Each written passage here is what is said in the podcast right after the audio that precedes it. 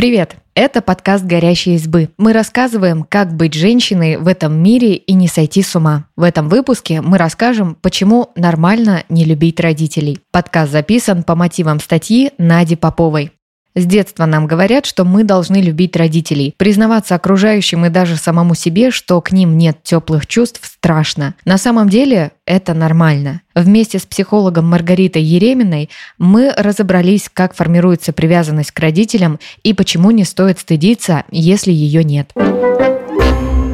Почему дети не обязаны любить родителей? Дети ничего не должны родителям. Родиться – это не выбор, а родить – да. Когда взрослые решают завести ребенка, они берут на себя ответственность вкладывать в него ресурсы, в том числе эмоциональные – любить, принимать, уважать и заботиться. Они взрослые и могут сделать выбор, то есть любить и проявлять эту любовь так, чтобы ребенок о ней знал. Скорее всего, если родители так и относятся к ребенку, он тоже будет искренне их любить. Тогда ему и в голову не придет, что он должен любить ведь это сложится естественно. Но даже полная отдача не гарантирует того, что в семье выстроятся любящие отношения. На это влияет множество факторов. Как появляется любовь между родителями и детьми?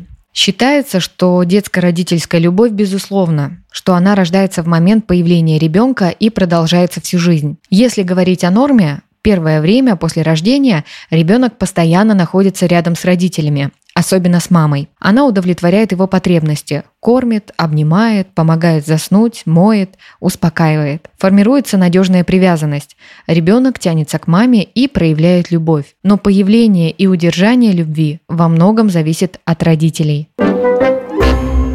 Что мешает ребенку любить родителей? Непоследовательные реакции. Например, когда на плач ребенка мать не приходит каждый раз или часто кричит в ответ.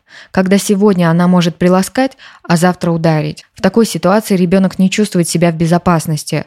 Он может держаться отстраненно или также непоследовательно проявлять чувства. Легко ли любить резкого или эмоционально недоступного родителя? Чаще всего нет. Отсутствие внимания. Например, ребенка сдают бабушкам и дедушкам. Может ли ребенок полюбить того, кто не проводит с ним время, кого он совсем не знает? Это маловероятно, потому что любовь появляется из узнавания, но вполне реально продолжать мечтать об этой любви, ждать и придумывать ее. Тогда это будет любовь не к реальному человеку, а к фантазии о родительской любви и родителю. Физическое и эмоциональное насилие. Может ли ребенок продолжать любить того, кто год за годом разрушает тебя и заставляет испытывать невообразимую боль? Может ли вообще ребенок знать, как любить, если не любили его? Это очень тяжело.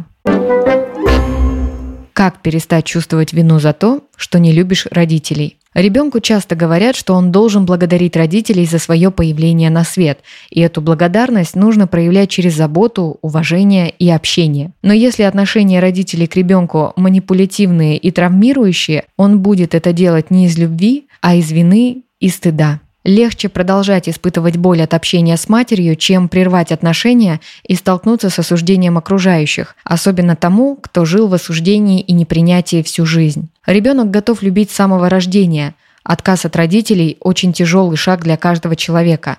И если он решился на это, значит есть веская причина и выбор в пользу психического и физического здоровья. Я думаю, что каждый человек имеет право выбрать не испытывать боль.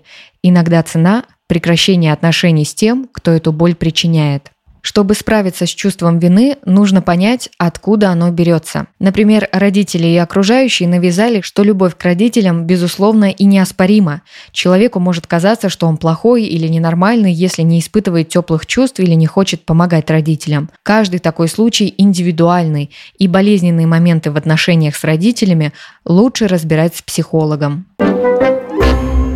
Что делать, если родители пытаются манипулировать через любовь? Ну как это матери не помочь? Мы тебе все, а ты нам ничего. Воспитали такую неблагодарную дочь. Это манипуляции, которые строятся на чувстве благодарности. Их частое употребление ведет к тяжелейшему чувству вины. Подвох в том, что родители ответственны за обмен. Сначала мы тебе, потом ты нам. В момент, когда составлялся договор, ребенок не мог осознанно его принять. А когда он вырастает, обнаруживает себя в ловушке и чувствует, что у него нет выбора. Он должен любить и помогать. Что с этим делать? Первый шаг – заметить манипуляцию. Второй осознать, что она срабатывает на вашем чувстве вины, которое вы не должны испытывать. Третий шаг – отстраивать и отстаивать свои границы, помогать родителям, когда есть желание и возможность. Попробуйте донести до родителей, что никакого договора не было, а любовь и помощь – не обязанность. Например, то, что я не могу тебе помочь сейчас, не значит, что я не благодарна за все, что ты сделал сделала. Или твоя любовь и забота были твоим выбором. Я не могу, не хочу за них расплачиваться. Если вы знаете, что подобные разговоры провоцируют скандалы и другие тяжелые ситуации, к которым вы не готовы, поступайте как лучше для вас, даже если это значит дистанцироваться. Прожить и принять эту ситуацию может быть легче при поддержке психолога. Спасибо, что послушали этот выпуск. Подписывайтесь на наш подкаст, пишите в комментариях о своих впечатлениях и делитесь ссылкой с друзьями. Пока!